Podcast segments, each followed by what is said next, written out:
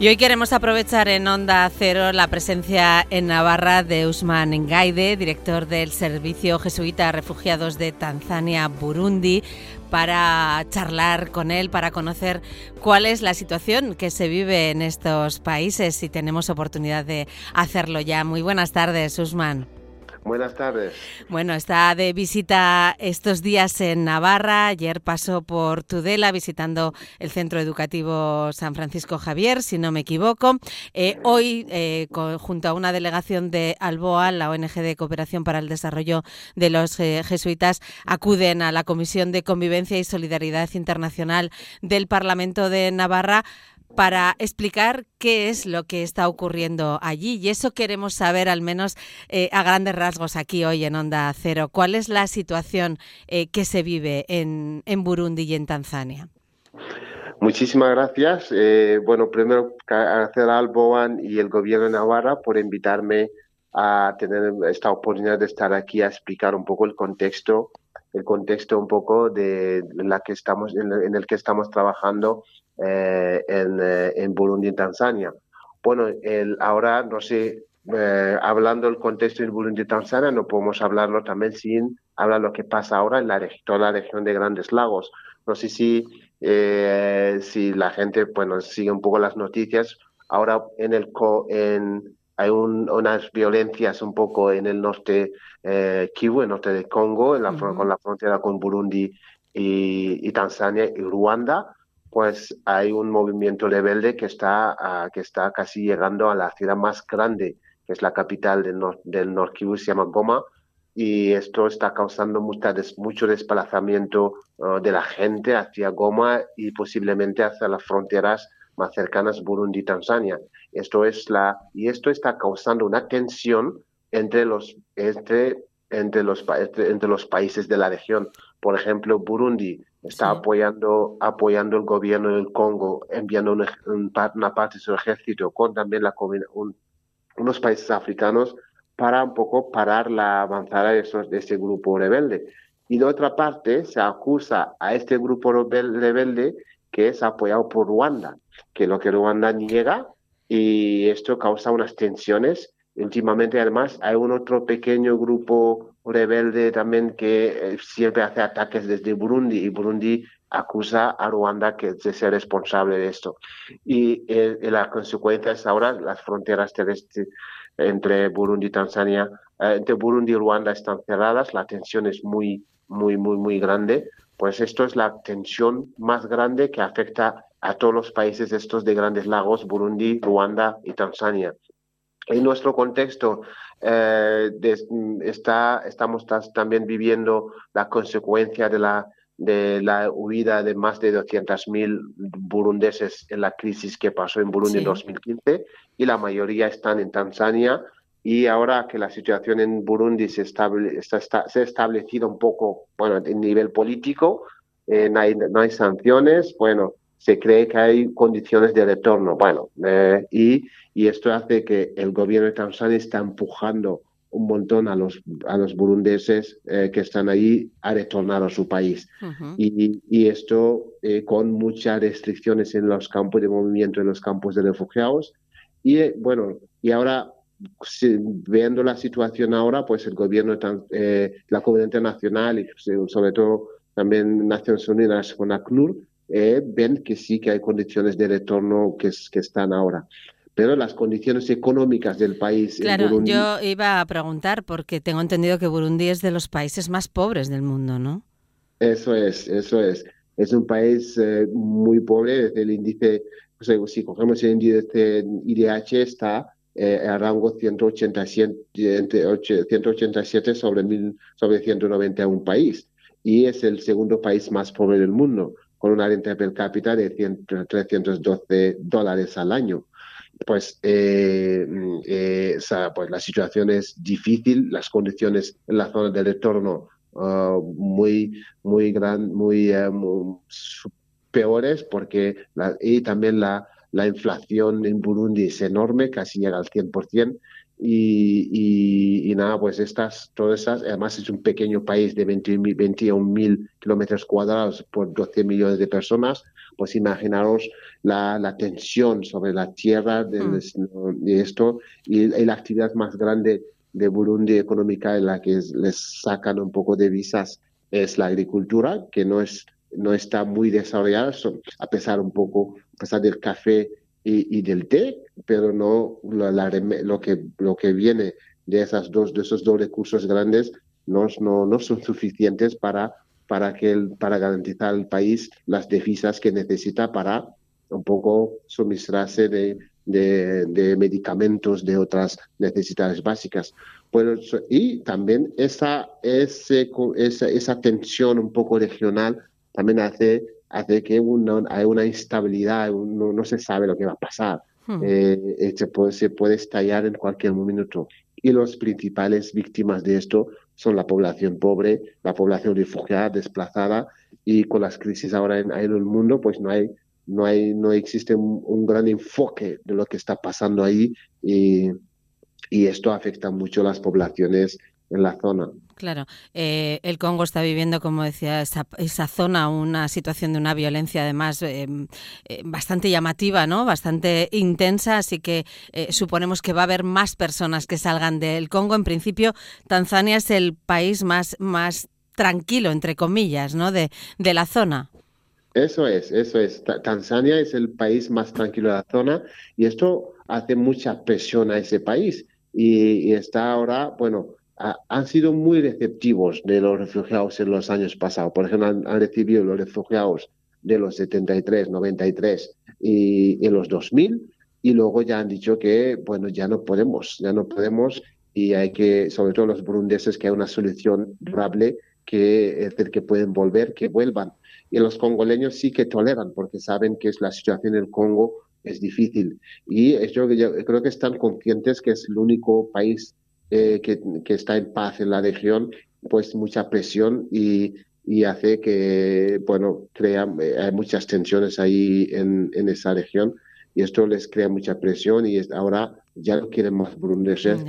Y esto hace una situación muy... Y ahora con lo que pasa en el Congo, como como ha dicho ahora, bueno, eh, se espera también si no se para esto, esto, es decir, si no se encuentra una solución a corto plazo, ahora mismo, sobre lo que la, la inversión, la invasión ahora, es decir, el ataque de los rebeldes del M23 a Goma, pues esto no va a decir que se espera a mucha movilidad también hacia las fronteras más cercanas, Burundi y Tanzania. Todos esos refugiados eh, están viviendo en, en dos campos de, refugiados, ¿no? Eh, ¿Cómo es eh, la vida en esos campos? Sí, viven en dos, por ejemplo, en Tanzania hay dos campos grandes de refugiados que cada uno tiene casi 100.000 a 100.000 refugiados. Eh, bueno, los 230.000 eh, burundeses y unos 80.000 eh, casi congoleños. Y la parte, la, una, uno en, en Tanzania que se llama Nduta, este es, principalmente son burundeses y otro se llama Nyarogusu y este está dividido entre burundeses y tanzaneses, pero están casi separados, es decir, burundeses viven en un lado y los, los congoleños en otro lado y para los eh, eh, y ahora la tendencia en Tanzania es cerrar esos campos. y para los burundeses no pueden salir fuera, está prohibido cualquier actividad económica, es decir, no hay mercado en, esos, la parte burundesa de los campos de refugiados en Tanzania. Eh, y lo, solo ahora, por ejemplo, se ha sacado una nota del gobierno tanzano diciendo ahora solo permiten a las ONGs que están trabajando ahí actividades dicen de salvavidas, es decir, que actividades muy, muy básicas, por las escuelas, salud y, y un poco de distribución de alimentos y esto se ha reducido un montón por falta de por falta de bueno de recursos porque el programa alimentar mundial está está está encontrando muchas dificultades ahora por las crisis que hay ahora en todo el mundo pues que las raciones alimentarias que se distribuyen eh, han disminuido un montón. Y lo que, lo que ayudaba un poco es que se permitía unas en los, algunos campos eh, se permite actividades económicas que permita a la gente hacer pequeñas actividades eh, de comercio para un poco completar de las naciones que se les distribuye. Como está esto está, está prohibido ahora en los campos donde viven los burundeses, pues la situación es, es está peor. Pero hay una voluntad del gobierno burundés ahora, bueno, lo que se ve hasta ahora, hay una voluntad de regreso, es decir, que están todas las causas un poco de las violencias que, han, que, ha, que ha provocado la movida de toda esa gente a Burundi, no, a Tanzania o a otros países como Ruanda, Uganda y el Congo, pues están intentando un poco, bueno, eh, eliminarlas. Por ejemplo, las milicias que hacían eh, mucho daño ahí, pues ya no tienen, ya están neutralizadas, es decir, que no, no tienen mucho poder ahora. Y esto, bueno, se espera que si la estabilidad política eh, continúa, pues que, que, sí que habrá condiciones, pero, pero viendo un poco la historia de ese país, que cada 10 años hay un conflicto que sale, pues eh, eh, sí no hay una, hay una ayuda, un poco un seguimiento de la comunidad internacional y una, un apoyo para reforzar un poco las, las estructuras estatales, sobre todo en Burundi, pues hay un gran riesgo que, que habrá, sobre todo, bueno, van el año próximo a unas elecciones eh, municipales y siempre vienen con tensión, porque las últimas tensiones en 2015 eh, eran por, por, por cosa de elecciones, porque, pero ahí no hay problema porque son, son elecciones municipales y legislativas. Las elecciones presidenciales pues, han aumentado un poco, serán en 2027. Pues todo el mundo, hay una tensión eh, enorme entre el partido gobernante ahora sobre hay entre eh, los dirigentes del partido y los militares que estaban en la rebeldía antes. Bueno, una tensión enorme entre los dos y, esto mm, hace la situación política muy frágil, pues económica ni hablar. ¿Cuál es la labor concreta que realiza el Servicio Jesuita a Refugiados? Imagino que es diferente en Tanzania que, que en Burundi, ¿no? Bueno, sí, es que en Tanzania, eh, el servicio de eh, jesuita de refugiados en Burundi y Tanzania, bueno, sí, que según el contexto nos adaptamos. Y, pero tenemos, trabajamos en, los sectores en los que trabajamos son los mismos. Educación, medios de vida, reconciliación y, eh, apoyo psicosocial. Pues en, en, Tanzania no somos socio directo de ACNUR en temas de educación y hay un otro socio, pues nos dedicamos más porque el acceso a la educación para los niños es un desafío grande y eh, hemos visto que los niños con discapacidad, pues el desafío es, es mayor. Por eso nos dedicamos a la, a la educación inclusiva en Tanzania con el apoyo de Alboan y, y, y donantes de, del gobierno vasco y otros donantes aquí en España eh, con Alboan. Y, también hacemos apoyo psicosocial, pues que imaginaros esa, esa población que está viviendo en el campo con muchas restricciones, pues que esto afecta mucho el bienestar uh, psicosocial, psico, eso es. Y, y, y Mucha población muy joven además, ¿no? Eso es, eso es, y muchos son mujeres y niños.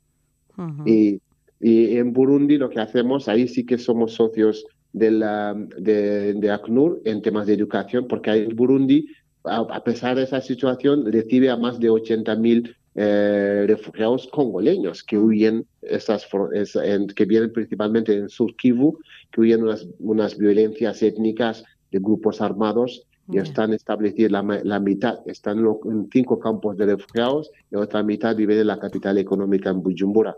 Y ahí hacemos apoyo o también educación, acceso a educación, llevamos las escuelas en el campo desde la materna hasta la, hasta la educación terciaria, es decir, la, la universidad, apoyándoles acceso a la universidad. Y en, el, en la zona urbana, pues porque ahí ah, pueden acceder a las escuelas nacionales, pues facilitamos el acceso. Y tenemos otro, otro programa que es apoyar a la reintegración de los burundeses que retornan al país. Y ahí sí que hay otros sectores también, que es educación y medios de vida. Es decir, que financiamos uh, actividades de medios de vida, pues de, de formación profesional o de, forma de, uh, de, actividades un poco de generadoras de ingresos para, para con formación y luego dando un poco unas pequeñas financiaciones para, para empezar actividades. Y ahora hemos, con, estando en los dos países, dirigido con una sola entidad basada en Bujumbura, JRS, pues hemos empezado oh, proyectos uh, transfronterizos, es decir, que desde entre Tanzania y Burundi, uno de los años financiado por el gobierno vasco, con, a través de Alboan y otros financiados por, por otros donantes como el gobierno alemán. Y, y, hacemos un poco, facilitamos los que vienen, facilitamos su integración en las escuelas y, y también haciendo un poco Uh, apoyo también económico, uh, sobre todo en temas de agricultura, creando, creando cooperativas mixtas entre los que retornan y los que eh, los que los que les eh, encuentran allí donde eh, en, las, en las ciudades de retorno. Y, y esto bueno vinculando un poco eh, Burundi y Tanzania con la misma actividad, es decir, haciendo el seguimiento de las mismas personas y preparando a la gente al retorno, dando información, eh, facilitando un poco cuando vuelven cuáles son los servicios que existen en donde van, pues eh, ahí ya eh, empezamos ahí a pensar, a ejecutar proyectos transfronterizos. Pero todo lo que se hace, por ejemplo, la movilidad, la movilización de fondos para apoyar la integración sigue mínima, muy, muy, muy mínima. Por ejemplo, se espera que van a regresar más de 200.000 personas y hasta ahora los únicos proyectos que hay pero no, no, no llegan a, a, insertar un poco hmm. más de 20.000 o 40.000 personas. Eh, y ahora el gobierno está haciendo llamamiento con ACNUR, con muchas agencias y con Alboa y otros nuestros socios aquí en España, haciendo mucha incidencia para que se ayude a este país un poco a estabilizarse porque no, sé, no necesitamos otro fuego en la región. Bueno, pues estos días toca contar cómo está la situación, eh, contar cómo está la situación en Tanzania, en Burundi, con ese conflicto también del Congo, que es imprescindible hablar de él para poder entender un poco cuál es eh, el contexto, como decía Usman. Eh, toca estos días aquí en Navarra contarlo y de hecho vamos a decir que el jueves día 22 de febrero va a ofrecer una charla en la Casa de la Juventud de Pamplona a las seis y media de la tarde, así que todos tenemos oportunidad de, de conocer, de profundizar un poquito en este tema, porque me imagino que también la intención es poder conseguir ayuda de, desde aquí, ¿no? De Navarra. Eso es, eso es. La verdad que sí, esto es que eh, eh, alguien podría preguntar, yo estando aquí en Navarra, ¿a esto a qué me afecta? Pues sí que te afecta, es decir, que porque el mundo está es muy globalizado ahora y lo que pasa allí, porque tu consumo, ah, el consumo que haces aquí afecta, porque todo es lo que pasa ahora en el este, en el este del Congo, y ahí es por eh, eh, lo que sale fuera son cosas ahí étnicas, no sé qué, pero de detrás es por recursos naturales, es decir, cada uno tiene que controlar esos recursos que son la base de muchos productos de consumo que, que, se utilizan ahora en mucho en todo el mundo, incluso aquí en mm. Europa, como los móviles, el coltán, el, oro, el oro que nos ponemos ahí, pues viene de ahí, la mayoría, mucho viene de ahí, eh, y otro, eh, otros también, eh, y bueno, con nuestro consumo y con nuestro, uh, es, pues puede, podemos influir un poco en las, en las, en las los intereses económicos eh, que causan todas esas crisis en esas zonas. Y también hay, otras cosas, también incidencia aquí para que los gobiernos un poco mm, sancionan a los líderes políticos que aprovechan de esa situación y cogen su, ese dinero y vienen aquí al norte, en Europa o en Estados Unidos u otros lugares para invertir y comprar casas y hacer pasar vacaciones. Pues esto, esto se puede también influir.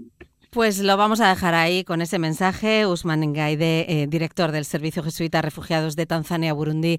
Gracias por compartir con nosotros hoy estos minutos en Onda Cero. Muchas gracias. Buenas tardes. Buenas tardes.